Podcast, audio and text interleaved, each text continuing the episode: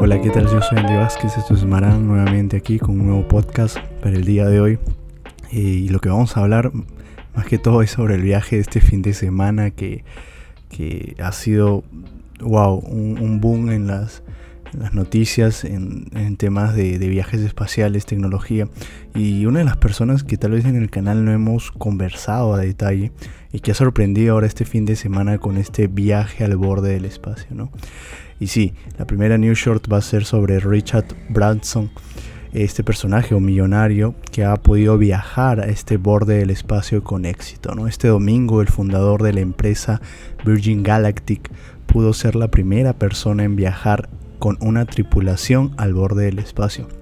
Richard Branson Fundó Virgin Galactic en el 2004 y desde entonces ha estado trabajando para que todas las personas puedan tener la oportunidad de viajar en el espacio. ¿no?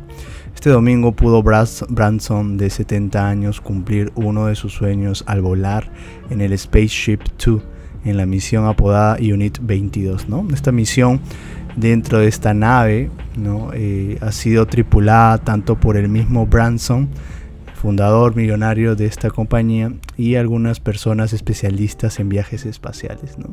Eh, la frase que describe la emoción de Branson fue, como él lo mencionó, al poder aterrizar en Nuevo México es una, experiencia única en la vida.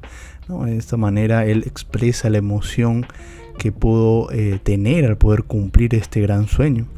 Recordemos que esta persona, al igual que otros millonarios dentro del mundo como Elon Musk, Elon Musk y Jeff Bezos, eh, están a punto, tanto en sus compañías que se dedican principalmente a este viaje espacial, tratan de, hacer una diferencia para poder eh, tal vez ayudar a las personas a tener también esta oportunidad de viajar en el espacio. ¿no?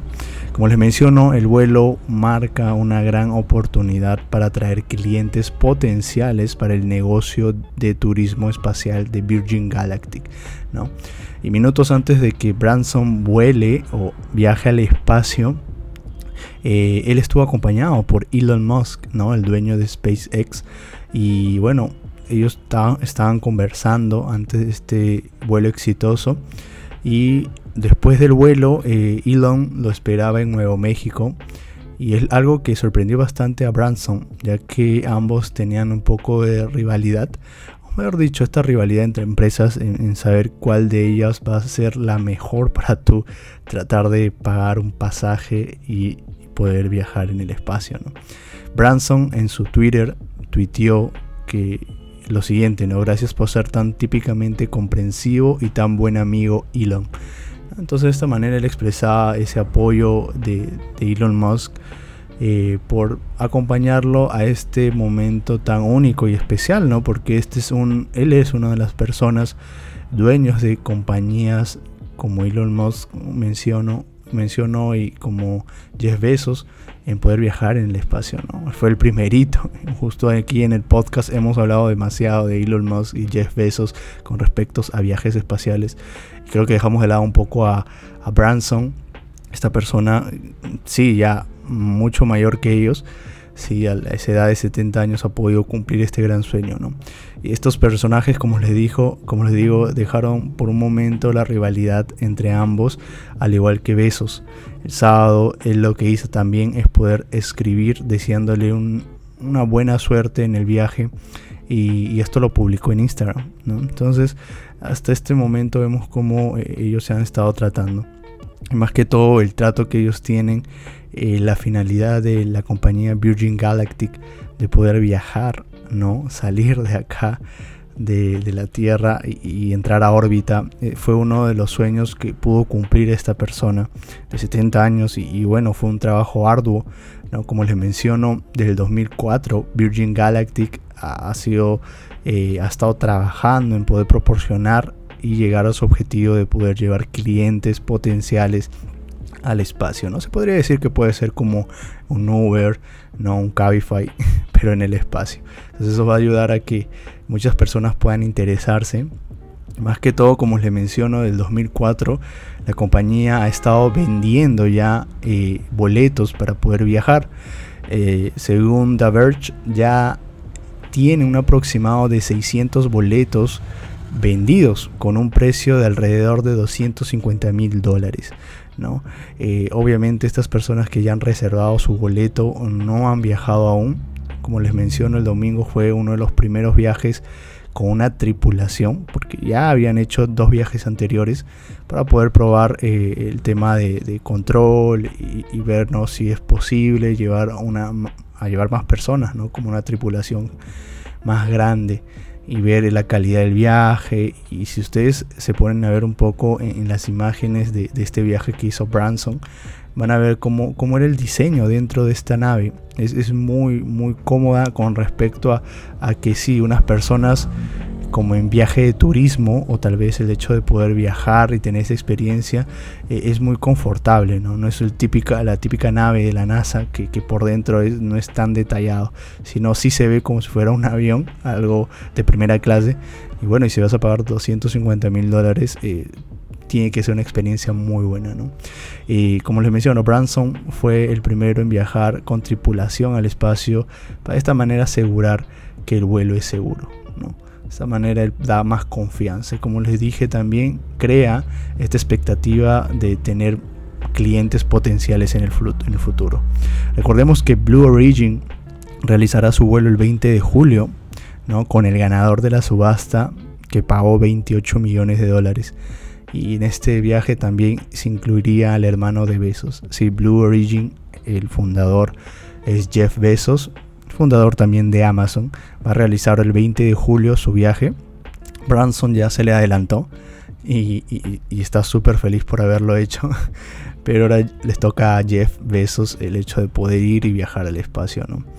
Eh, el vuelo que realizó Branson llegó a los 86 kilómetros de altitud.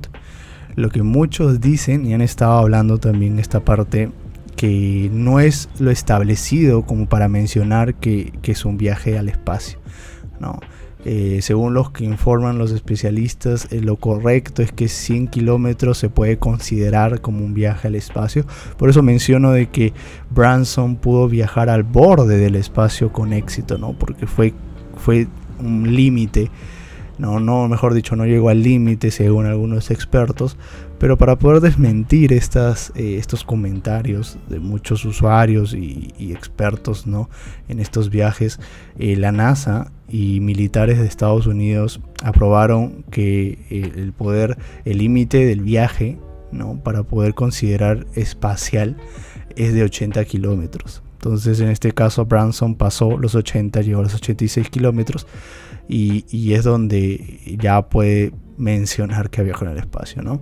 Eh, lo que le digo, este tema de altitudes, o sea, el mínimo para tú llegar a, salir del espacio es de 80 kilómetros. Si tú pasas de los 80 ya se considera como un viaje espacial, ¿no? Entonces eso han estado, han estado especulando un poco las personas, usuarios que, conocen un poco el tema, ¿no? Entonces esto es la news short que tengo para el día de hoy. Algo rápido que hemos podido también ver y si has tenido la oportunidad de ver este viaje eh, en vivo, eh, genial, por Twitter lo han estado pasando y, fue algo muy emocionante, vas a ver la reacción, si tienes la oportunidad de ver el video, ves la reacción del, del personaje, de la persona, de Richard Branson, de cómo él se sentía en ese viaje espacial, ¿no? Y es una de las personas que ha podido cumplir este gran sueño al igual que Elon Musk y Jeff Bezos, me imagino que en un futuro ellos van a poder también tener esa experiencia. Y el más cercano ahora es Jeff Bezos, que lo va a hacer el 20 de julio junto a su hermano y a esta persona que pagó 28 millones de dólares para poder tener también esa experiencia. ¿no? Este es el primer New York que tenemos. Vamos con la sección de películas. Nos pasamos un poco de temas de viajes del espacio ahora a temas de películas. Algo que voy a resaltar en el podcast el día de hoy va a ser sobre la película de Black Widow, ¿no? O La Viuda Negra, que ha rompido récords de taquilla en esta época de pandemia. Eh, la película ha ganado 215 millones de dólares en una taquilla global, las cuales generó más de 60 millones de dólares solo en Disney Plus, con el acceso Premier. Como ustedes saben, y los que tienen Disney Plus, el día viernes se pudo habilitar el hecho de tu poder pagar y ver esta película, ¿no? Este acceso a Premiere que te costaba, me parece, 54 soles, si no me equivoco. Y, bueno, de los cuales 60 millones por parte de Disney, Plus, más de 60 millones de dólares se pudo obtener por medio de esta, esta, esta canal de streaming, ¿no? Es algo muy bueno. ¿no? Tuvo muy buena apertura este fin de semana también, luego de ser lanzado el viernes, como les menciono. Y, sí, la película es muy buena, yo he podido verla. Sí es genial, no es como wow, algo que te explote la cabeza, como lo está haciendo la serie Loki. Si no tienes la oportunidad de verlo, te invito a que lo veas, es muy buena pero sí ha sido un, gran reconocimiento, ¿no? Más que todo al, personaje, ¿no? Black Widow o Viuda Negra, que lo interpreta Scarlett Johansson, en el cual pudo despedirse, se puede decir, ¿sí? Fue una película de despedida, ya que sabemos que al final ella muere eh, en Endgame. Entonces, eh, la película tienes que verlo para saber qué lo que sucede después de la muerte, ¿no? Y esa nueva modalidad, lo que sorprende ahora es de ver películas desde casa. Creo yo que va a ser una nueva normalidad. ¿no? Y va a ser mucho más fácil porque no todos los países eh, tienen acceso al cine. Eh, y cuento, y esto, eso también se cuenta Perú, porque yo vivo en Perú y en Perú aún no están abiertos los cines. Entonces tienes esta oportunidad de adquirirlo por Disney Plus pagando este acceso Premier. ¿no? Eh, otros países sí ya lo han visto en cines, por eso les dije, en Disney Plus solo se obtuvo 60 millones de dólares y lo demás fue prácticamente por la taquilla global en cines. Eh, esto, fue, esto es un gran logro por parte de Marvel en los estudios eh, que están realizando dentro del USM, ¿no? el universo de Marvel. Y es interesante porque esto vamos a verlo más adelante mucho más fluido, ya que esto, eh, las películas se van a poder transmitir por medio de estos canales de streaming. Nos pasamos de la sección de películas a la sección de videojuegos. Y Super Mario 64, este videojuego súper conocido, antiguo, ¿no? Este videojuego se ha encontrado sellado, ¿no? Este es el Nintendo 64 y se ha podido vender a 1.5 millones de dólares, ¿no? La copia sellada del juego de Super Mario 64 acaba de venderse por 1.56 millones de dólares, para ser más exacto, en una subasta. ¿no? Esta copia se encontraba en una excelente condición, ya que ha sido calificada por una puntuación de 9.8, lo cual es muy difícil poder tú calificar un, artículo antiguo, en este caso este, este cassette de videojuego, y ya casi llega a los 10 puntos, que sería algo excelente, pero sí, fue calificado por 9.8 para tener un poco el conocimiento de cuánto fue valorizado por este por este por esta calificación mejor dicho no al igual que el juego de The Legend of Zelda de NES que fue vendida en 870 mil dólares hace un par de días si no me equivoco el 9 de julio eh, este videojuego de, de The Legend of Zelda, él recibió una calificación de 9.0, siendo así la de Mario ahorita la más demandada, ¿no? Entonces Mario le pasó por, ¿no? Le ganó y por eso el valor fue mucho más elevado a lo que fue el juego de The Legend of Zelda. ¿no? La subasta, eh, como les menciono, es ya es muy común en lo que es temas de videojuegos antiguos y más que todo estos legendarios como es Super Mario The Legend of Zelda y muchos otros, no solo videojuegos, sino también juegos de tarjetas como es Pokémon.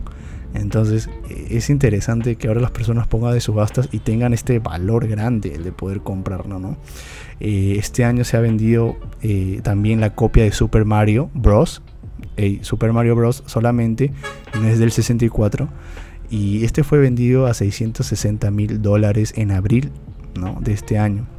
Y un prototipo de consola de Nintendo de PlayStation también fue vendido por 360 mil dólares. Así que Nintendo trata de entrar a este mercado para saber si es posible o no es posible obtener este, este beneficio ¿no? por, por ser Nintendo. Y esta es la sección de videojuegos que tenemos para el día de hoy. Y así cerramos con el podcast del, día de hoy. Eh, Súper rápido. Vamos a tener ahora secciones tanto de videojuegos como de películas para poder comentar y de esta manera traer esta noticia en un formato de audio. ¿no? Yo soy Andy Vázquez, me despido. Hasta un próximo podcast para poder traerte más informaciones sobre esto. Como les digo, siempre les invito a que nos puedan seguir en nuestras redes sociales eh, tanto en, Facebook, Instagram, ¿no? TikTok, Kawaii y en canal de YouTube. Tenemos un canal de YouTube que también mm, podemos eh, colgar videos relacionados a noticias de una manera más visual y más interactivos, ¿no? Soy Andy Vázquez, les invito a que puedan escuchar este podcast en diferentes canales. Si lo entras desde Anchor, vas a poder los canales, vas a poder ver los canales, ¿no? Para poder escuchar el podcast, ¿no? Me despido para el próximo podcast, nos vemos, chao chao.